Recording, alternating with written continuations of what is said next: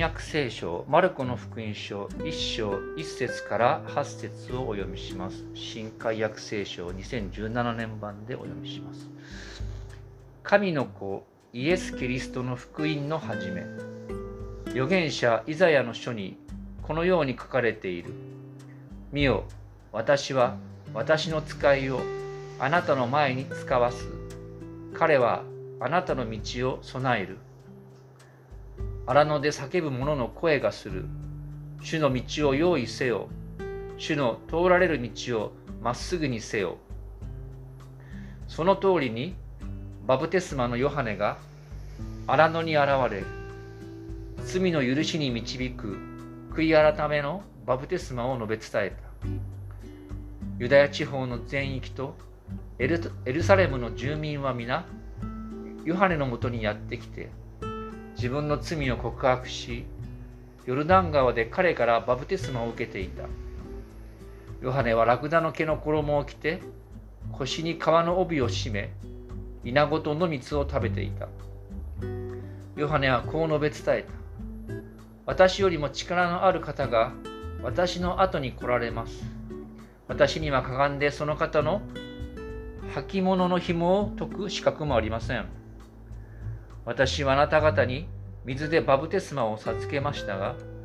この方は精霊によってバブテスマをお授けになります。以上です。今日はこのところから、荒野の道と、荒野の道と題して御言葉を取り次ぎます。皆さん改めましておはようございます。えっと、年度の最後の日曜日ですけども、え聖書箇所は今日から新しくなります。えま、マルコの福音書、まあ、簡単に本題に入る前に説明しますが、4つの福音書の中で一番最初に書かれたと言われています。そして、マタイとルカがおそらくこれをもとにですね、自分たちの詳しい資料を加えて、マタイの福音書、マルコの福音書を作ったと言われています。そんな中で、いうわけで、もうとてもですね、何て言うんでしょうかね、簡潔に、えまた、クリスチャンでない方々にも分かりやすい、そういうこととして、このマルコの福音書が読まれていますので、しばらくですね、まあ、新しい方もこのマルコの福音書からイエス様をもう一度新しく知るきっかけになってもらえればと思いますし、長らく教会に集っている私たちもですね、もう一度、ま、福音の原点に帰って、イエス様の生涯から学んでいこう。もうそういう思いでこの箇所を捉えました。さて、先週水曜日ですね、22日、桜の満開が東京でまあ宣言されましたね。でまた統一地方選挙もスタートしてまず、えー、県知事選挙が各あるところでスタートしました。その中の一つの鳥取県がですね今年知事が、まあ、改選されます。今現職も立候補してますがその知事が約10年前にですね鳥取県についてこう言ったんですね。鳥取県にはスタバはないが砂場はあると。スタバと砂場スターバックスがなかった。でその代わり鳥取砂丘があるから、まあ、いいとこだから観光に来てくださいとアピールしました。まあ2013年にですね実は隣の島根にできてから鳥取が唯一スターバックスがない県になってしまった。まあでも調べたら今ですね4つ鳥取県にあるそうです。まあどっちにしろですね。まあそういう、まあ、砂場ではありません。砂丘ではありませんが今日の舞台はこのえー、砂漠荒野です。で、まあ、これはイスラエルの荒野の写真ですけれどもまさに英語でウィダネスウィルダネスと言われたりある人はデザートデザート砂漠という砂漠というようなそのような、まあ、地です。で聖書で一般的に荒野と言われていますので今日は荒野と言葉に統一していきます。まあ、そしてですね今日の一章一節にありますようにイエス・キリストの福音が始まったその起源をこれから書きますとこうマルコが言いながら、えー、このスタートしていますがその一番初めが荒野でのスタートだったわけです。でこの最初にですね荒野のヨハネのことが出てきますが実はですね時に人生は荒れ地を行くような経験をすることがありますね。例えばですねまあ軽妙な交通事故なんかをですね経験する。しかしその例えば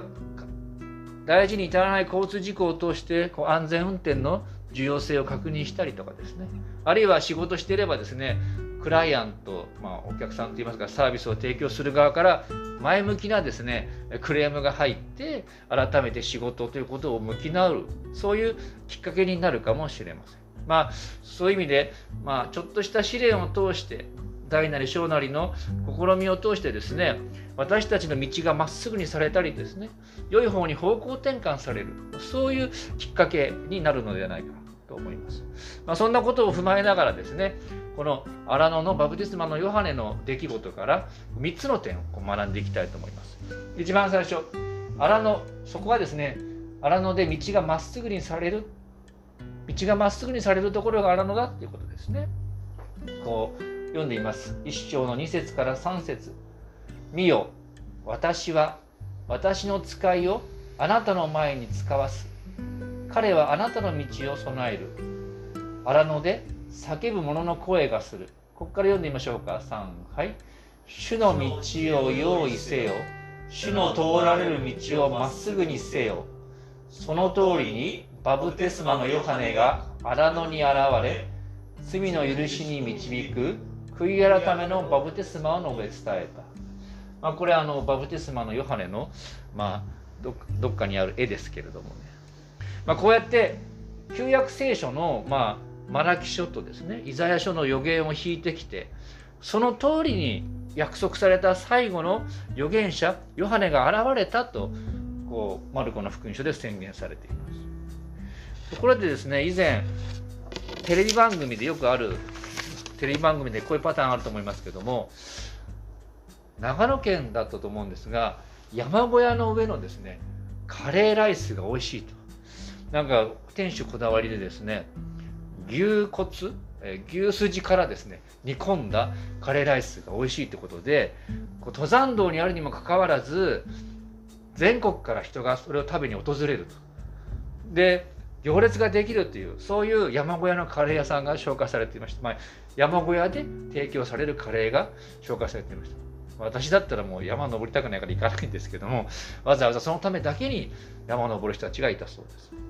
まあ、こうやってですね田舎の山奥に人が訪れるように荒野のバプテスマのヨハネのもとにその当時の都会のエルサレムから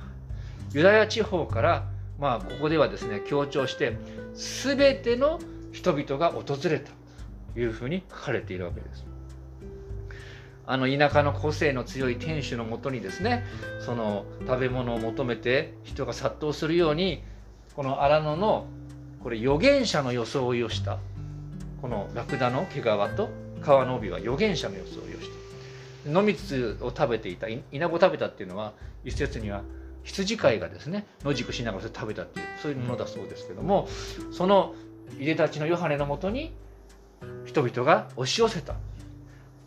大きな期待を持って人々が押し寄せた様子がこう分かるわけです。でここでのヨハネの使命。それはですね主の道を用意せよ。主の通れる道をまっすぐにせよというそのようなこの使命だったわけですね。で皆さんもですねこの辺に住んでたらお分かりになると思いますけども最近その新座駅の北口が区画整理されましたね。まあ、大和田小の横の道とかがですね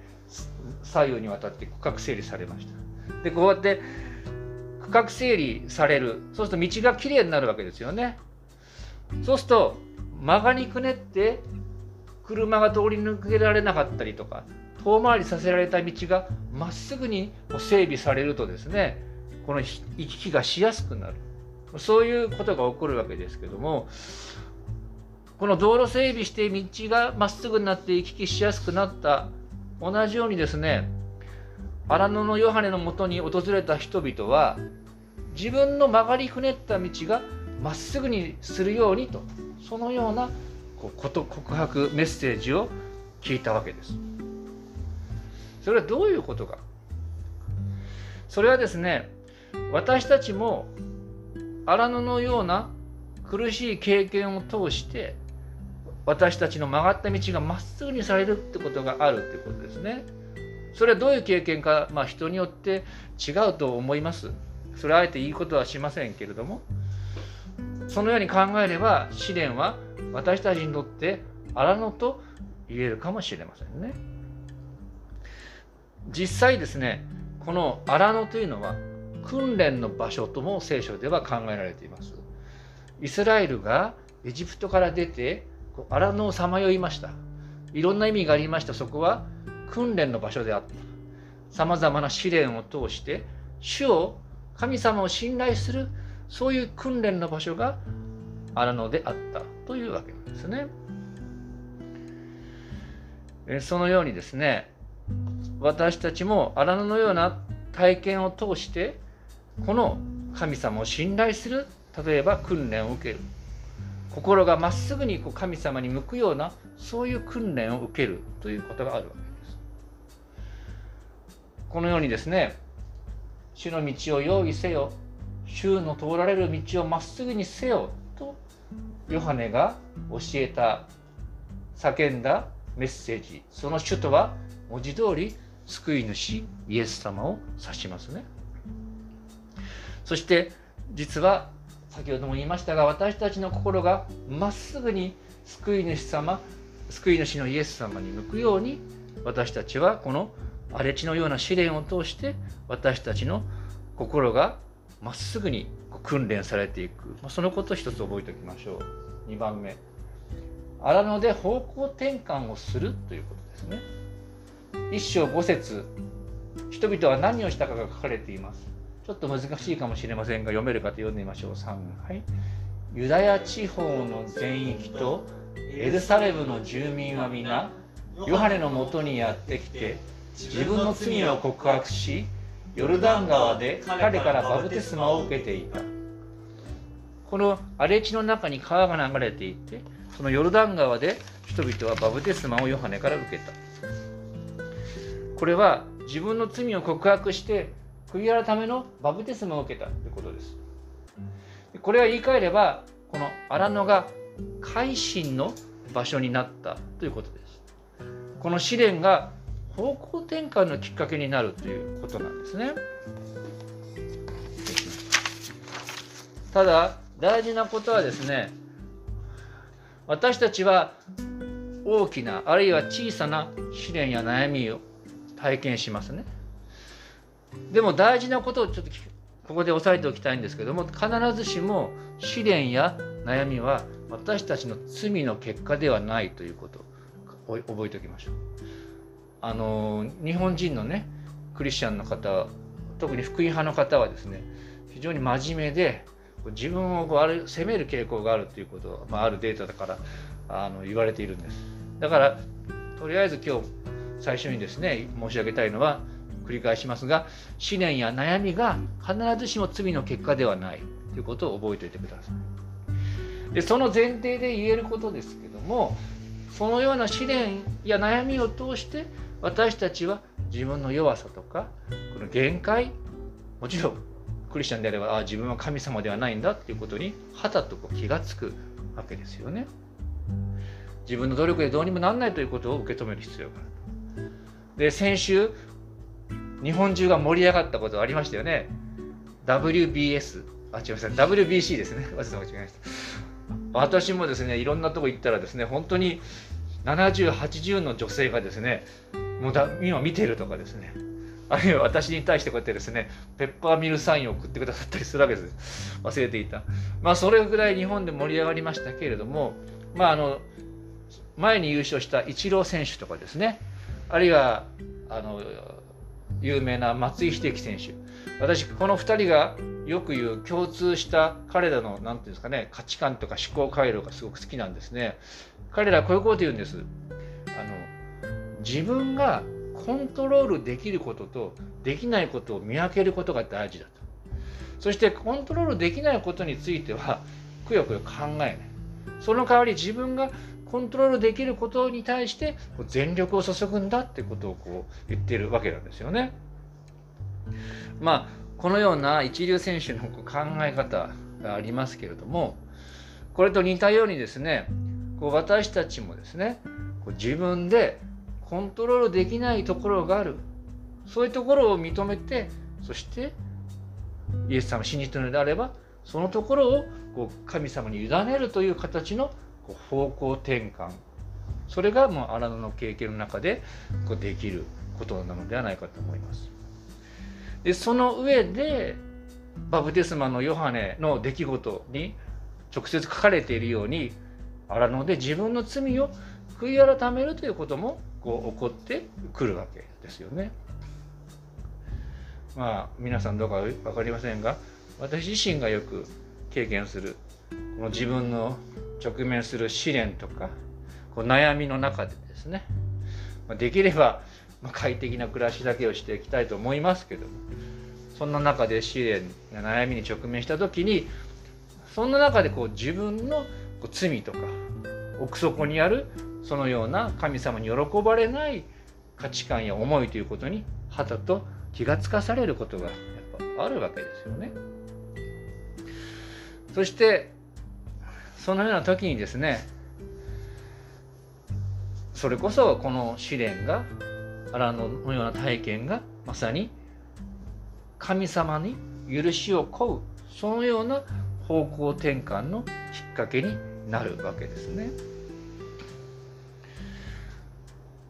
そして実はその自分の罪とか変えられないこの悪しき部分ということにこう気が付く時にその時にですねあるいは先ほど申し上げた自分ではどうしようもできない限界とか弱さということに面がいく時に私たちは再びですね心の底からイエス様に助けてください救ってくださいとある面方向転換することができるわけですよね。でこの荒野を通らなければ改心できない。あのちょっと話ずれますけどもね。改心というのは初心者のクリスチャンだけがすることではないと。まあある、まあ、簡単に言いますが著名な神学者でありある牧師がですね改心というのはクリスチャンが生涯続けて何ですかね体験するものだっていうんです。折に触れて。でこれを考えた時にですね荒野を通らなければ改心できなかったできないってことはですねこれは悪いことじゃない。福音なんです。なぜかそれはですね人は自分の力で改心できないということ裏を返せば改心というのは神様の働きかけ外側からの神様の働きかけがあってこそなされる技だということなんですね。実は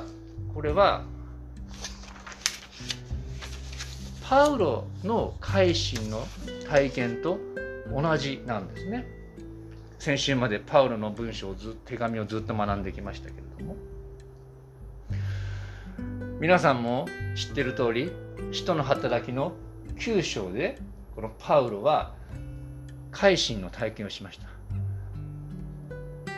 男女構わずですね教会から人を引きずり出して牢屋に入れることを使命としていたパウロ。その教会の迫害者が改心した出来事が使徒9章に書かれています。ぜひ読んでいただきたいんですけども。その時パウロはまっすぐという通り沿いの家で改心に導かれましたよね。アナニアという人がそこを訪れましたけれども。そのパウロはこう思いもよらない方法で突然天からの光が差し差し込んできて馬の上から落っこちてですね。そしてイエス様を見いだしたという改心に導かれたわけです。でこの改心にパウロの改心についてある著名な学者はこう言ってるんですね。どういう意味があるか。主は私たちがいる場所から新しい場所へと私たちを連れて行くのであるその新しい場所へ私たちは主の招きと導きがなければ決して行くことができないって言ってるんです。自分の力じゃなくて主の導きと招きがあってこそ新しい場所に行くことができる。まさにパウロの改心がそうでしたね。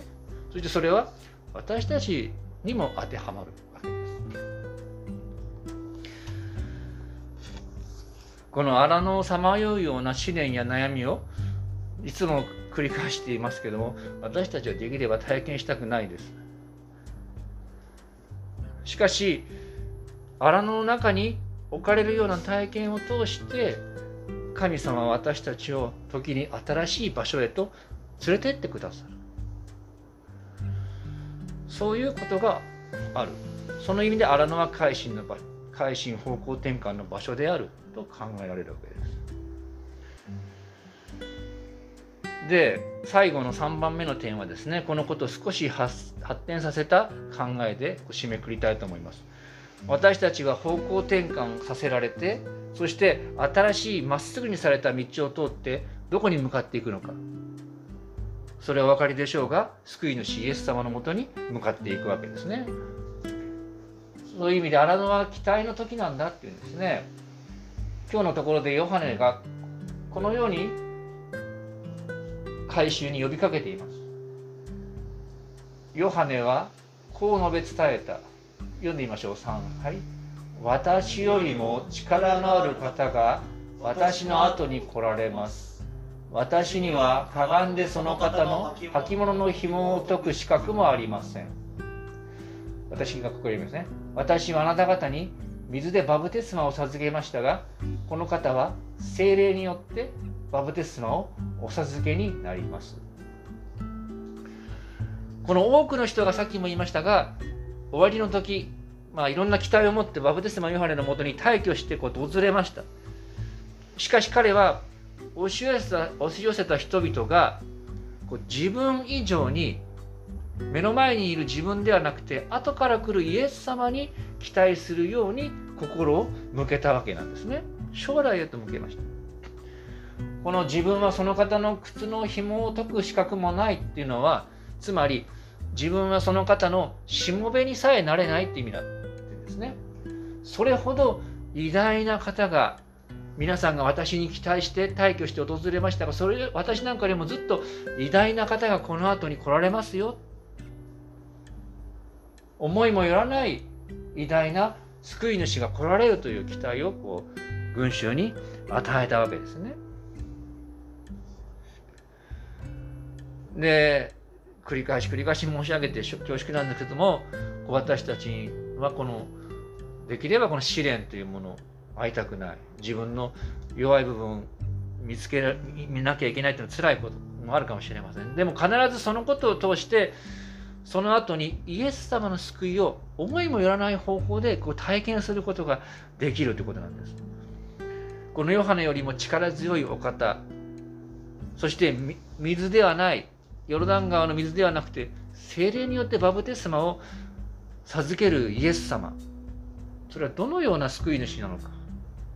まそのことがこれからずっとマルコの中で紹介されていきます。そしていよいよ4月からまあ新しい年度が始まって新しい生活が始まっていきますけどもその中で私たちやはり